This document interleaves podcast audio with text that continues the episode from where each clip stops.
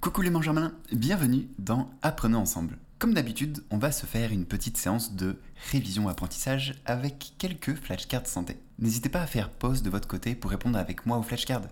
Vous êtes prêts? C'est parti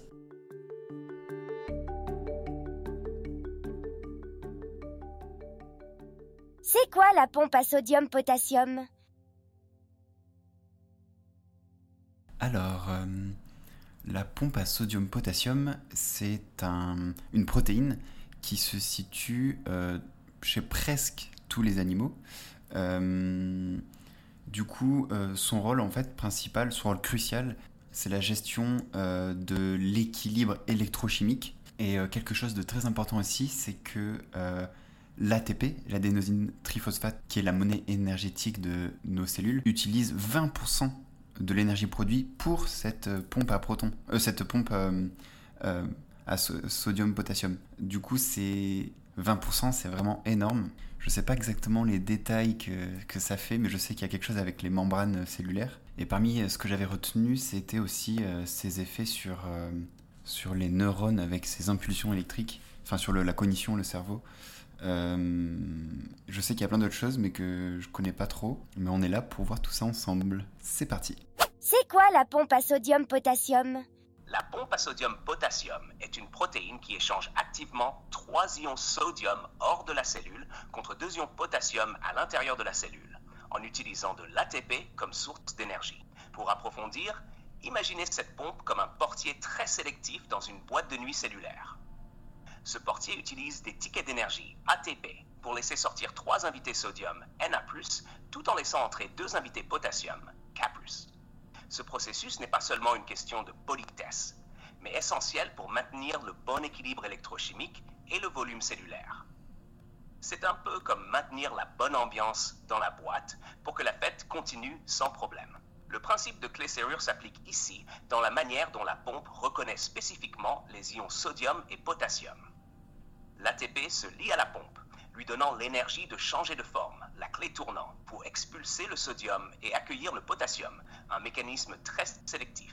L'étymologie vient du grec pompe, popi, qui signifie l'acte d'envoyer, et des noms des éléments chimiques, sodium, na, du mot natron, un ancien nom pour des composés de sodium, et potassium, K, du mot potasse, les cendres de plantes d'où le potassium était initialement extrait.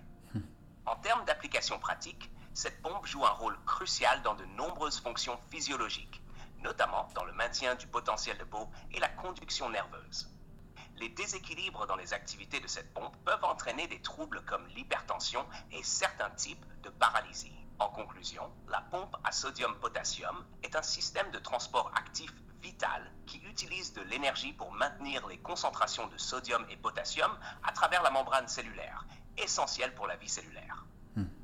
Quelle est la raison principale pour laquelle la pompe à sodium-potassium utilise de l'ATP Alors, euh, la raison principale pour euh, laquelle euh, la pompe à sodium dépense 20% euh, de l'ATP, c'est pour ce, ce transfert, enfin ce, cet échange que la protéine fait, si j'ai bien compris, en donnant, enfin en échangeant 3 ions sodium, Na+, pour euh, deux ou, euh, je sais plus c'est 2 ou 3 euh, euh, ions de potassium euh, K+.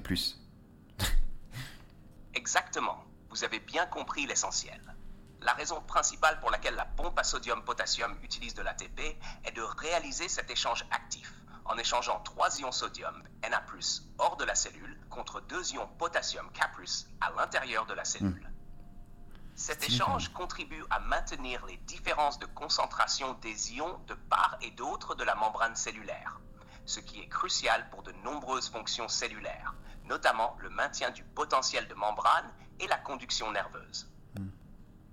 C'est un investissement énergétique majeur pour la cellule, représentant environ 20% de son ATP total chez les cellules nerveuses, pour énorme. maintenir ce gradient électrochimique essentiel à la vie cellulaire. Qu'est-ce qui peut euh, déstabiliser cet échange de, de ions? Plusieurs facteurs peuvent déstabiliser l'échange d'ions réalisé par la pompe à sodium-potassium, affectant ainsi son bon fonctionnement. 1. Manque d'ATP. Comme cet échange nécessite activement de l'ATP pour fonctionner, une baisse de l'énergie disponible, comme dans les conditions de faible apport en oxygène ou en glucose, peut réduire l'activité de la pompe. 2. Déséquilibre ionique. Des changements significatifs dans les concentrations des sodium ou potassium à l'intérieur ou à l'extérieur de la cellule peuvent perturber le gradient électrochimique que la pompe tente de maintenir. 3. Toxines et médicaments.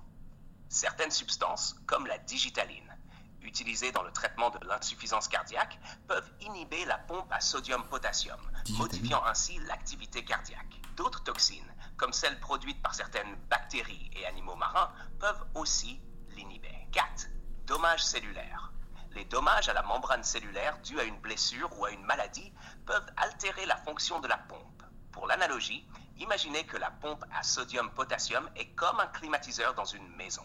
Si l'électricité ATP manque, si les fenêtres, les concentrations ioniques ne sont pas correctement ajustées, ou si le climatiseur est endommagé ou bloqué par quelque chose, toxines, médicaments, la température intérieure, le milieu intracellulaire, ne peut pas être maintenu à un niveau confortable et stable. En termes pratiques, la déstabilisation de cet échange ionique peut conduire à des problèmes comme des troubles du rythme cardiaque, des faiblesses musculaires ou des perturbations du système nerveux.